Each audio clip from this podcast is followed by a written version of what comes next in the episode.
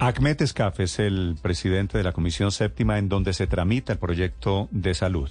Doctor Escaf, buenos días. Muy buenos días, Néstor. ¿Cómo amanece? Ya te a toda la, mesa de trabajo. Buenos días. Gracias. Eh, representante, ¿cómo está la salud de la reforma a la salud del día de hoy? Ah, muy bien, muy bien. Muy bien y esperando que, que sea la mejor para todos y todas las colombianas en nuestro país. Pero le van a hacer una transfusión de sangre a esa reforma de la salud. Eh, ¿cuánto, ¿Cuánto del texto original podría quedar? ¿Qué es lo que han hablado ustedes en el pacto histórico hasta ahora?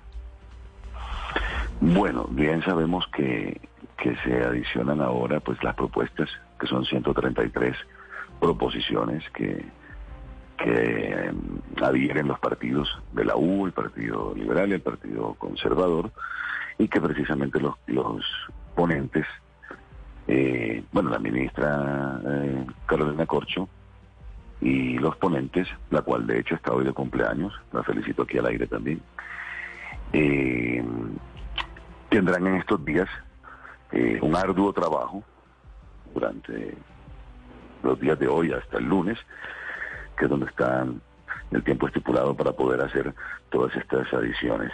Sin embargo, te puedo decir que las líneas gruesas, estas líneas gruesas que tanto se habían discutido y que mm.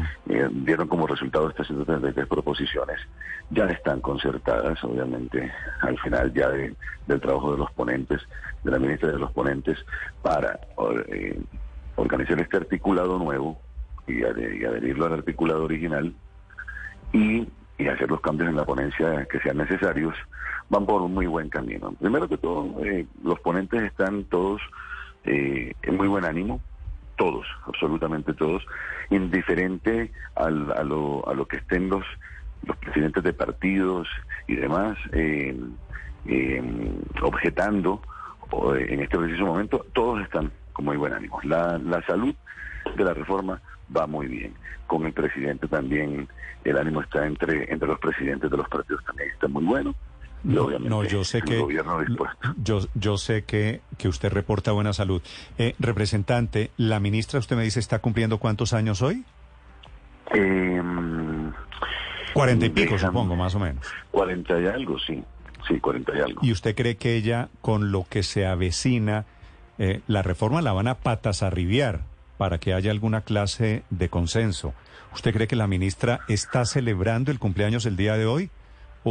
No, está trabajando, está trabajando desde muy temprano. De hecho, eh, como teníamos agenda con, con el debate que yo había eh, citado para el día de hoy, pues ella también estaba dividiéndose en tres y en cuatro eh, lugares distintos, como siempre andamos todos.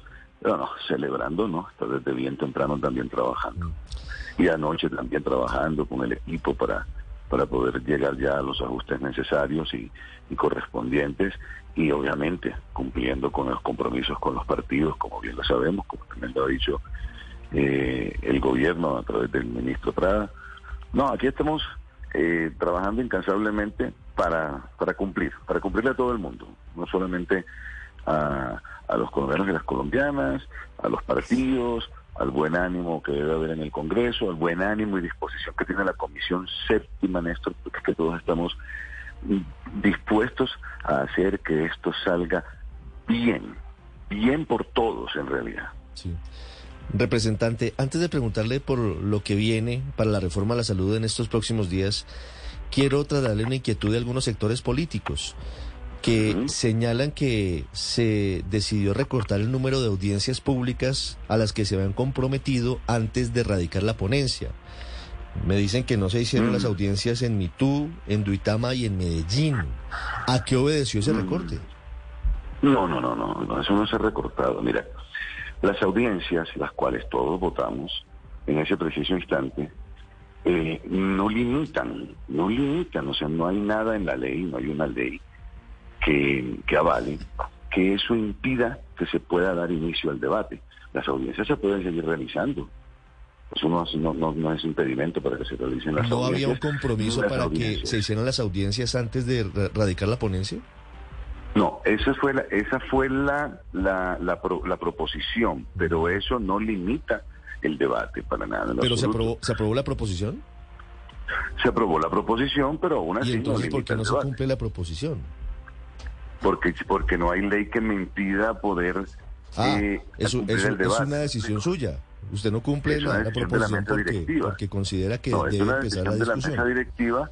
Es una decisión de la mesa directiva la cual, a solicitud de hecho también de muchos de los de los eh, eh, ponentes, porque se empiezan a modificar las fechas por temas logísticos, decidimos, entre, bueno, de hecho, ellos fueron modificando las fechas en las circunstancias logísticas que se fueron dando para cambiar las fechas para sus sus eh, proposiciones. De hecho, eh, se han cumplido la mayoría de las de las de las audiencias y las otras se pueden se pueden hacer sin ningún inconveniente. No, esta es la mecánica política alrededor de la Comisión Séptima que va a definir el futuro de la reforma a la salud. Sí, solamente una última pregunta, eh, representante, sobre lo que viene. Este fin de semana intentan incluir las 133 proposiciones de la U, de los conservadores, y creo que también se suben los liberales, aunque ahí la posición es un poquito extraña. ¿Y cuándo empieza la discusión? Estaremos empezando la próxima semana, si el lunes ya están los textos eh, avalados y, y ya hay luz verde en, el articulado y en las correcciones que deben hacerse en la ponencia, el día martes, con el favor de Dios, estaremos dando inicio al debate.